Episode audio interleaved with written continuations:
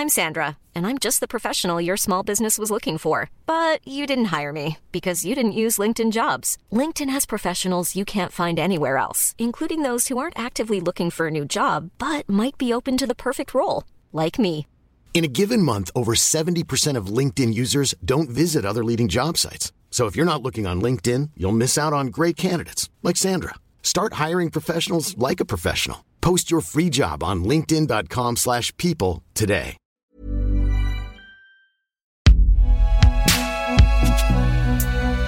Binge audio.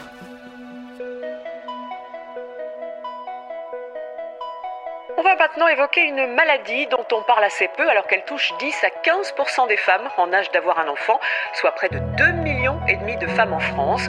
Euh, c'est très compliqué en fait. Les premiers symptômes sont venus vers 25-26 ans. On parle aujourd'hui d'un sujet resté très longtemps tabou, l'endométriose.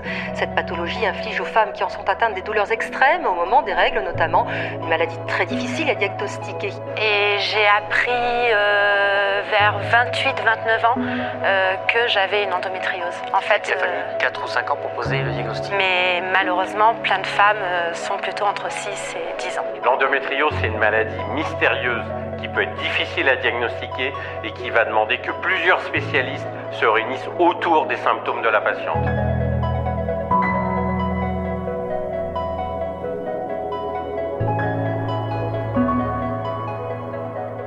Quand j'avais euh, autour de 8-9 ans, euh, pour moi, j'étais juste euh, entièrement libre de, tout. Je pense que j'étais qualifiée de garçon manqué. Et du coup, j'étais très, très active. Toujours, en fait, mes parents euh, avaient pour obligation de me sortir après l'école pour que je continue de me dépenser, tellement j'avais de l'énergie. J'aimais beaucoup le sport et donc j'étais une, petite fille qui se dépensait physiquement beaucoup.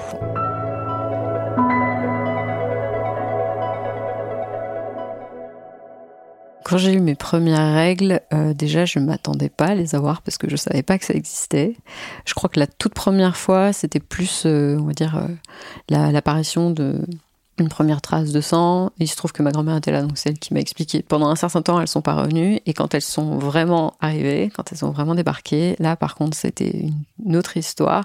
Physiquement, j'avais vraiment l'impression de crever, je pense, parce que euh, le souvenir que j'en ai vraiment, c'est euh, la sensation euh, que je décrivais comme avoir des racines d'un arbre qui était en train de me pousser dans le, dans le ventre. Et ça me lançait. Donc elles ont très vite été très douloureuses. Quand c'était les premiers jours, je passais pas mal de temps euh, allongée, alitée.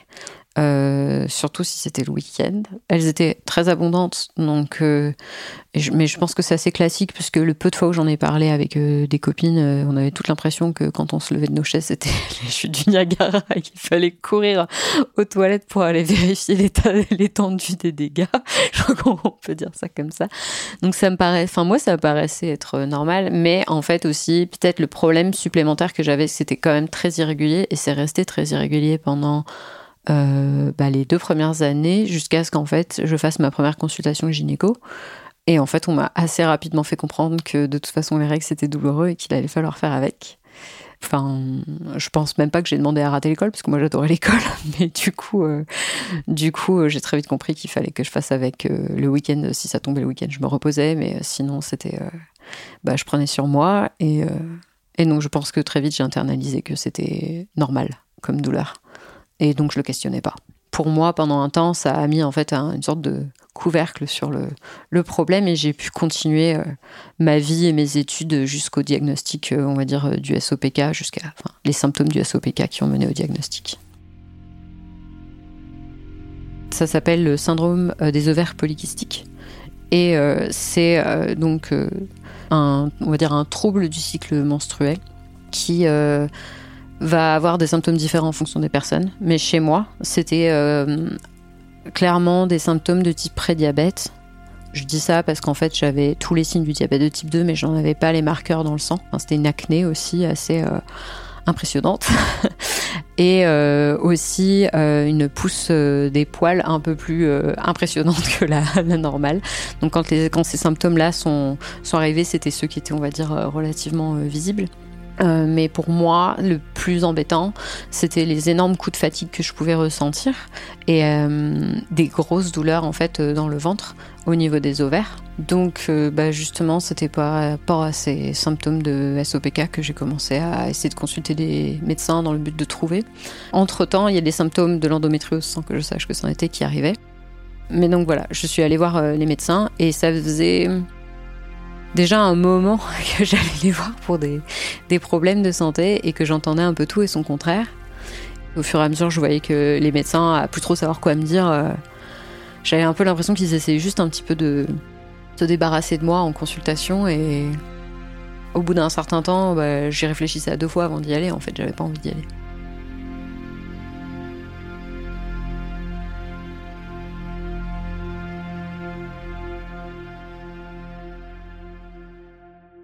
Donc euh, moi j'avais commencé une thèse. J'avais beaucoup de voyages euh, à faire euh, au sein de l'Angleterre. J'avais la première année avec plein de mini-projets à rendre pour pouvoir en fait valider ma première année sans quoi en fait je ne pouvais pas poursuivre ma thèse sur les trois autres années qui restaient. Donc c'était assez intense au niveau on va dire scolaire. Et ça me demandait beaucoup d'investissement, mais j'étais passionnée par ce que je faisais. Et à côté de ça, bah, je tenais à ma santé, donc je faisais énormément de sport. Donc j'avais une, vie très remplie. Donc voilà, ça c'était ma vie avant que les symptômes commencent à, à prendre de plus en plus de place. J'allais clôturer ma première année de thèse et euh, je me retrouvais avec euh, pas seulement des douleurs en fait pendant les règles, mais des douleurs euh, la semaine d'avant et la semaine d'après et la semaine des règles. Et donc, euh, c'est monté crescendo, en fait. Et c'est en discutant avec, euh, enfin, en osant en parler à une amie, que j'ai eu un, on va dire, qu'on m'a parlé d'endométriose pour la première fois. Donc, moi, je lui disais, bah, je crois que c'est mon SOPK, et je lui racontais mes symptômes. Et elle m'a dit, mais euh, je suis pas sûre. je suis pas sûre parce que moi j'ai eu quelque chose de très euh, similaire. Ça s'appelle l'endométriose. C'est peu connu. C'est peut-être pour ça que ton médecin t'en a jamais parlé. Euh, il faut voir euh, des médecins spécialistes. Donc l'endométriose, c'est une maladie qui touche les personnes qui ont un cycle menstruel. Une maladie où on retrouve un tissu qui ressemble à de l'endomètre à l'extérieur de l'endroit où il est censé être. Donc normalement, l'endomètre, ça tapisse l'utérus et c'est ça qui va s'épaissir au fur et à mesure du cycle. Peut-être accueillir un embryon s'il y a une fécondation, ou alors s'il n'y en a pas, qui va partir sous forme de règles. Et eh ben, il y a un tissu qui y ressemble et qui se retrouve ailleurs que dans cette cavité utérine. Il y a des, de l'endométriose qui peut se retrouver en fait au niveau des ovaires. Si jamais elles se trouvent pas sur les ovaires, elles vont se retrouver euh, bah, en fait tout dans la cavité abdominale. Euh, mais ça peut aller plus loin en fait. On peut retrouver des lésions euh, jusque sur le diaphragme, euh, même jusque dans les poumons. Enfin, c'est des cas très particuliers et peu connus, mais en fait, c'est des lésions qui peuvent se retrouver ailleurs. Et donc en fait, on parle souvent quand même de maladie gynécologique puisqu'en fait, elle a tendance, ou en tout cas, ces lésions ont tendance à répondre au cycle menstruel, tout comme en fait les règles. Donc en fait, on va avoir des douleurs qui vont être pires souvent au moment des règles. Et en fait, pas que, parce que justement, en évoluant, souvent, bah, en fait, ça commence bah, pendant les règles, mais après, ça peut être un peu avant, un peu après. Moi, je me suis retrouvée avec des douleurs qui étaient trois semaines par mois. Et donc, c'est comme ça que j'ai commencé, moi, à lier les points, en fait, à me dire Ah oui, ça me parle, ces symptômes. Euh, ça peut bien être les miens et euh, à commencer à me dire bon ben va falloir retourner chez le médecin et il va falloir leur parler d'endométriose parce que sinon, si c'est ça, je vais pas m'en sortir toute seule.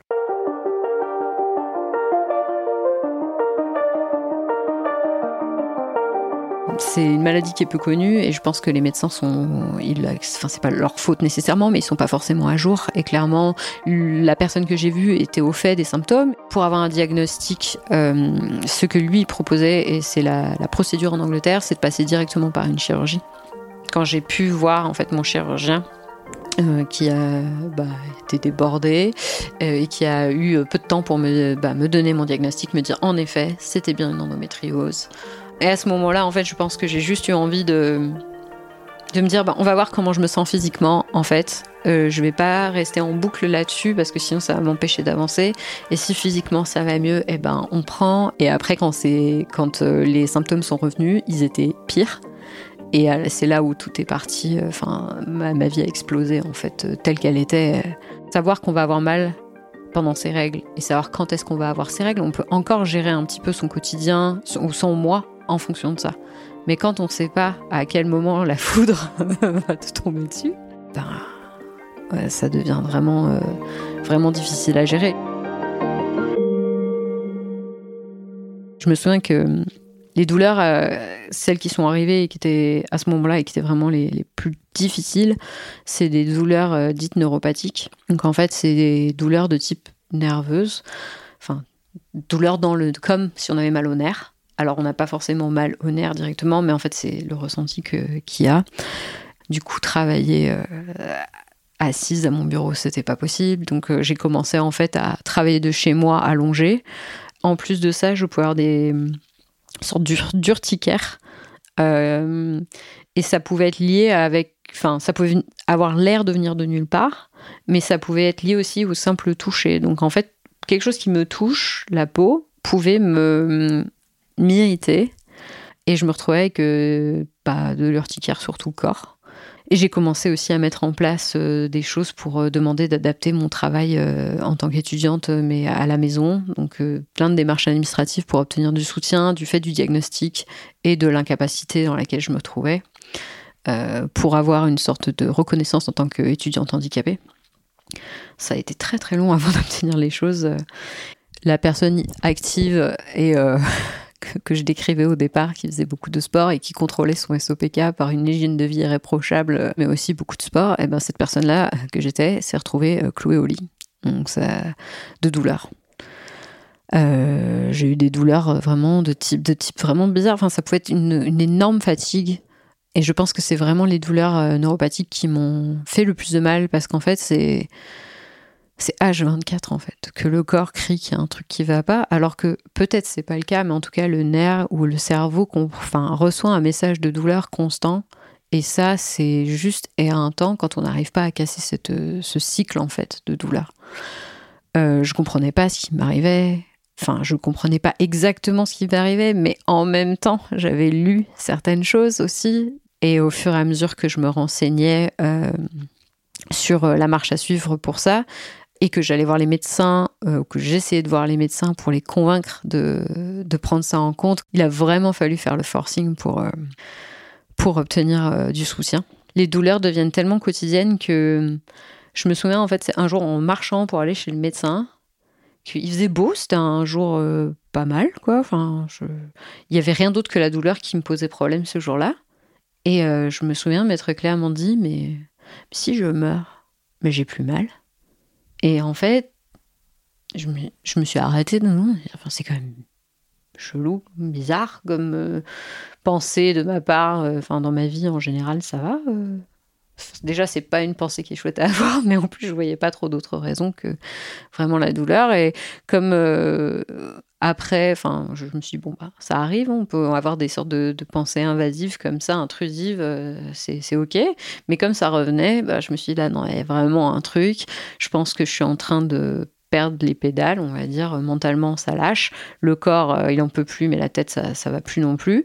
Et il faut que je, faut que je consulte c'est là où je me suis rendu compte qu'en fait, toute cette hyperactivité que j'avais me servait bien. Ça me permettait de ne pas me confronter à mes démons, euh, de passer outre, en fait, de faire plein de choses pour pas avoir à penser aux, problèmes psychologiques euh, que je pouvais avoir euh, de base.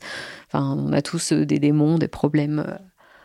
Des blessures plus ou moins grandes, bah, en fait là j'étais bloquée dans mon lit, donc j'avais entre guillemets que la douleur et ça pour, compagne et compagnon. Euh, ça a été vraiment, euh, ça a été vraiment dur à ce moment-là.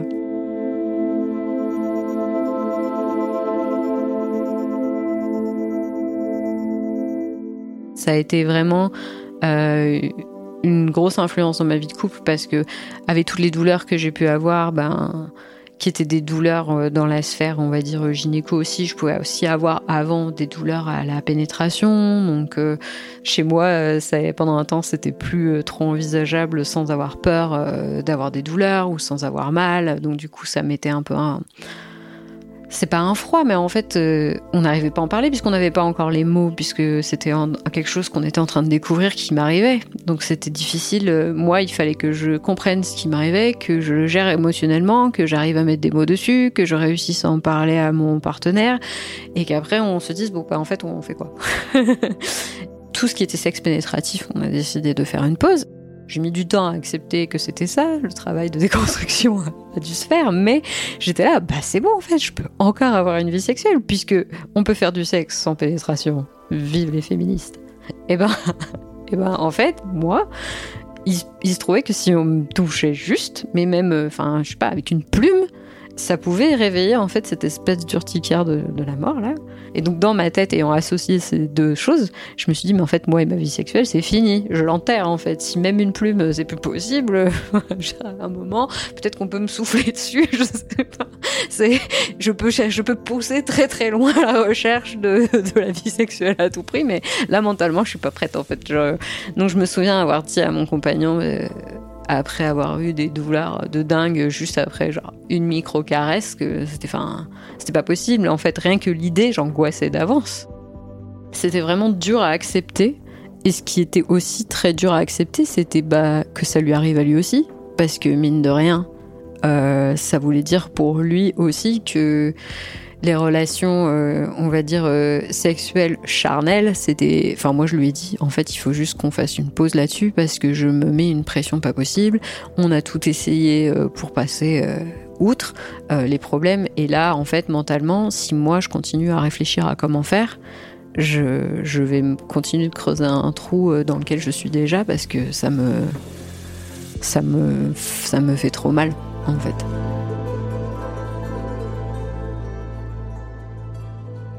Ça me faisait un truc en moi à essayer de gérer.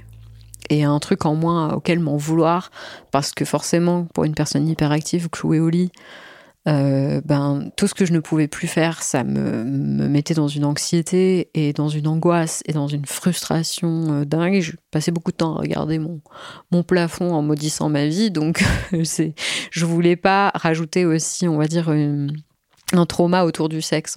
Je ne sais pas s'il l'a compris, mais il l'a entendu, il l'a accepté, il l'a respecté. J'aurais envie de dire c'est génial, mais je vais surtout envie de dire c'est normal. je pense qu'on entend beaucoup en tant que personne qu'on leur nommé trop. Oh, t'as trop de la chance, ton copain t'a pas quitté. Et puis il y avait d'autres impacts. Passer voilà d'une copine hyperactive qui fait plein de trucs à une copine Chloé qui fait plus rien et qui en plus est très en colère ou très triste de ne plus rien pouvoir faire, ça a rien à voir. Euh, donc il a vu vraiment euh, la part, euh, je pense, la, la, plus désespérée de moi. et il a, il m'a soutenu tout ce temps-là, mais ça veut pas dire que pour lui c'était sans conséquence. Forcément, quand on voit une personne qui souffre comme ça, qu'on aime, ben je pense que ça, ça abîme aussi. Et donc ça a vraiment demandé beaucoup de communication, et euh, je dirais, euh, chacun a accepté, moi, accepté ma situation. Ça a été très difficile. Et euh, lui a accepté qu'il fallait que je fasse mon chemin. Donc quand ça a commencé à aller de plus en plus mal, c'est aussi le moment où enfin j'ai reçu le, le coup de fil qui me disait qu'ils avaient mis en place les consultations psy par téléphone. Et donc je pense que c'est ça qui m'a permis de, de tenir parce que sans la thérapie, j'aurais pas réussi à accepter parce qu'en fait je vivais dans l'angoisse permanente de voir ma vie m'échapper. En fait, je ne voulais pas accepter ce qui était en train d'arriver. Je me battais contre ma fatigue, je me battais contre mon, mon incapacité et je, je voulais continuer à vivre cette vie que, que je vivais avant. Je voulais continuer à faire tous mes exercices de sport, que je n'y arrivais pas, mais dans ma tête, je voulais pas lâcher. Je voulais continuer à cuisiner jusqu'à ce qu'un jour, euh, j'étais partie en me disant, je vais faire un truc qui prend 15 minutes 15 minutes, ça va. Sauf qu'au bout de 5 minutes, douleur de la mort. 45 minutes plus tard, le machin n'était toujours pas fini. Et en fait, je, je lâchais pas. Et en fait, il a vraiment fallu que j'arrête d'essayer de faire quoi que ce soit. Ou alors que je me dise à mon copain, je vais commencer à faire ça. Et si je n'y arrive pas, tu sais finir. Mais sans la thérapie, je n'aurais pas euh, réussi à lâcher cette angoisse que j'avais de voir ma vie m'échapper. En grande partie parce que je pense que la façon que j'avais de mener ma vie, c'était mon identité. Et comme cette façon de mener cette vie euh, bah, disparaissait, moi, je, voulais me raccrocher à qui j'étais, en fait, ou qui je pensais être. Et il a fallu que j'apprenne à être différemment. Pas une autre personne du coup, mais juste que je découvre qui j'étais quand j'étais euh, pas active.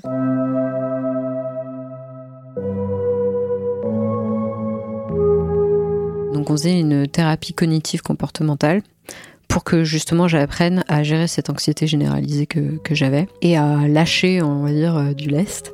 Mais justement, je pense qu'en commençant à faire avec, et donc en arrêtant d'être anxieuse, j'ai vu la portée en fait que ça pouvait avoir sur ma vie. Je me suis rendu compte de l'impact puisque j'avais cette énergie passée à me battre contre. Je l'ai vu ouvrir, je l'ai utilisé à ouvrir les yeux. Et là, je suis tombée en dépression parce que du coup, j'ai vu que à observer la réalité euh, et à l'accepter, ça veut pas forcément dire qu'on le vit bien. Et donc j'ai pu bénéficier de nouveau en fait d'un autre type de suivi qui lui m'a aidé en fait à processer en fait, je pense. Euh, tout, tout l'émotionnel qu'il peut y avoir derrière euh, une, on va dire, la vie qu'on a d'avant qui se casse la figure et comment est-ce qu'en fait on, gère émotionnellement en fait ce gros changement et ce chamboulement comment est-ce qu'on fait le deuil de cette vie passée? De cette vie de valide et vivre relativement bien ma situation actuelle en Angleterre, donc c'est là où j'ai été suivie. Je dis pas que le système est parfait, loin de là. Sur le volet santé mentale, en fait, tout est pris en charge euh, par le système de santé et donc c'est accessible. C'est-à-dire qu'à partir du moment où on, a un problème de santé mentale, ou alors que comme moi, à partir d'un parcours de vie très accidenté ou d'un gros problème de, maladie, on se retrouve avec des problèmes de santé mentale, et eh ben en fait, il faut juste, entre gros guillemets, avoir le courage euh, de demander de l'aide et ensuite on l'a.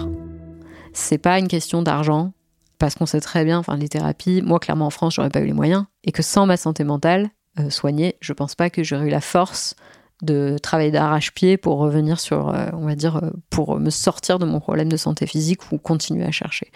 Donc clairement, je pense que dans, dans, des cas comme ça, et même en dehors des cas comme ça, je pense que tout le monde devrait avoir le droit à un accès à la santé euh, mentale euh, gratuite. Pour les douleurs que j'avais réussi à signaler, j'avais insisté, donc c'est moi qui avais dit, j'avais fait mes recherches, j'avais dit je veux voir un, un, kiné pour les douleurs de type neuropathique. Je veux voir aussi un algologue parce que euh, pour des douleurs chroniques comme ça, euh, c'est des algologues qui peuvent régler le problème. Donc même si vous pensez pas que c'est lié à l'endométriose, j'ai ce type de symptômes, c'est ce type de médecin. Donc euh, ça, ça a été vraiment très long et ça fait aussi partie de ce qui crée de la frustration parce que ça a été euh, à moi de me prendre en charge en fait en termes de santé, en dehors de la, du soutien psychologique, à moi de trouver en fait ce qui pouvait m'aider physiquement à aller mieux et de mettre les choses en place en fait. Ça m'a mis en colère euh, parce que je me disais mais c'est pas possible que je me retrouve euh, comme ça abandonnée. En fait, je pense que je me sentais réellement abandonnée et dans le quotidien, il fallait que je me débrouille seule. Et ça, ça a été, euh, ça m'a paru insurmontable au départ. Et puis c'était, ouais, j'étais dans une colère folle parce que moi, j'avais pas envie. en fait, j'avais pas envie de faire ça. J'avais envie d'utiliser mon temps à faire ma thèse, à vivre ma vie le fait de devoir gérer sa maladie, c'est un taf à temps plein. Et puis après, il y a tout ce qui va autour. Donc parfois, ça peut être l'administratif ou apprendre, euh, me renseigner sur la maladie. Il faut trouver les bonnes sources parce qu'on peut lire tout, à peu près tout et n'importe quoi. Euh, je trouve aussi que j'ai passé une thune monstrueuse à acheter euh, des bouquins, etc. Et je me souviens je me disais, mais j'ai pas de thune parce que du coup, je suis plus payée parce que je suis en arrêt. Et en fait, je passe des thunes que j'ai pas enfin dans des bouquins pour essayer d'apprendre euh, ce qui pourrait me faire, euh, qui m'aider, euh, d'essayer de les mettre en place en espérant que ça marche. C'était aussi un peu source d'angoisse en fait, parce que j'avais un peu cette fierté de me dire que j'allais pas demander à mon, mon, mec aurait payé, mais je voulais pas en fait déjà que je que je contribuais plus financièrement, etc. Je voulais pas qu'il se retrouve en plus à devoir débourser mes soins. Enfin tout ça en fait ça m'a vraiment diminué. Je pense qu'on peut dire ça comme ça. J'avais ce truc de je suis une femme forte, forte et indépendante et je me suis battue pour en arriver là. Euh, et en fait, tout, ta maladie a, tout repris. Donc, pour obtenir cette seconde chirurgie, c'est moi qui me suis démenée pour obtenir euh, euh, une assurance santé maladie française qui me couvre à l'étranger. Moi, déjà, j'avais été hyper assurée parce que ça m'avait permis de choisir mes médecins, mes chirurgiens quand j'allais euh, voir euh, ce, nouveau euh, chirurgien gynécologue, c'était un entretien dans les deux sens. C'est-à-dire que moi, j'allais jauger si oui ou non j'allais laisser m'approcher avec un scalpel, en fait. Et je pense qu'on devrait, et on devrait être éduqué en tant que patient et patiente à aborder les, les, les médecins comme ça. Parce que clairement, c'est nos corps. Et on devrait avoir suffisamment d'informations pour pouvoir savoir si la personne qu'on a en face, c'est la bonne pour nous parce qu'on a un bon rapport, mais aussi la bonne personne parce qu'elle sait vraiment de quoi elle parle. En fait, je me suis rendu compte que j'avais développé une sorte de ce que j'appelle le syndrome post-traumatique euh, de la consultation médicale. À chaque fois que j'ai un, rendez-vous avec euh, un, un nouveau praticien, j'ai peur et je me demande mais à quelle sauce je vais être mangée?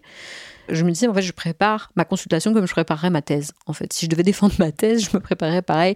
Et puis, euh, j'avais déjà dans ma tête une idée de ce que la personne devait me dire que c'était. Donc, en fait, je faisais déjà un peu le travail du, du gynécologue parce que je me disais, bah ouais, mais s'il me raconte n'importe quoi, je le sais pas si moi je me renseigne pas. Donc cette chirurgie euh, s'est bien passée et c'est là aussi donc quand on a quand j'ai eu le compte rendu qui m'a dit mais il y avait tellement d'endométriose, il me disait vu que vous avez eu une chirurgie il y a pas si longtemps, je m'attendais pas à en retrouver autant. Euh, il en avait enlevé beaucoup, mais euh, il y a de grandes chances que ça revienne. Il m'a dit bon bah c'est je sais que votre projet là c'est de finir votre thèse. Je vous presse pas, c'est vous qui choisissez quand vous voulez faire des enfants. Mais je dois vous dire quelque chose en tant que médecin, c'est que si vous voulez des enfants, vos chances sont meilleures dans les six mois qui suivent une chirurgie, quand elle a été bien faite, parce que votre taux d'inflammation est au plus bas. Est-ce qu'on se lance? Qu'est-ce qu'on fait? Et donc, euh, ben, un mois, un mois et demi après la chirurgie, euh, on se dit, allez, on essaye. Et ben, j'ai eu une chance incroyable, vu toutes les circonstances, vu le parcours, etc., euh, vu les maladies. Que, en cinq mois, euh, j'ai conçu euh, naturellement, en fait, et que bah, le bébé s'est accroché. Et il a maintenant neuf mois. Alors après la grossesse et euh, la naissance de mon enfant, euh, la maladie reste encore un petit peu dans ma tête quand même, parce que déjà je sais qu'elle n'est pas partie. Je sais pas quand est-ce que ça va revenir, si ça va revenir, est-ce que je suis tranquille, pour combien de temps. J'essaie juste de ne pas rester à bloquer dans ces pensées-là parce que c'est un fait, c'est une réalité. Je sais qu'il y a une part d'hérédité et euh, bah forcément c'est quelque chose qui m'a traversé l'esprit. Et ben peut-être aussi que euh, le fait que je sois informée, toutes les batailles que j'ai menées pour moi, pour euh, connaître en fait les pendants, les aboutissants, comment est-ce qu'on se fait diagnostiquer, etc. Euh, ça va me servir pour garder un œil sur, ce- sur cet enfant au moment des, premières règles. Euh, et puis surtout de, je pense pas de, croire ce qu'elle va me dire quand euh, elle me partagera son ressenti physique.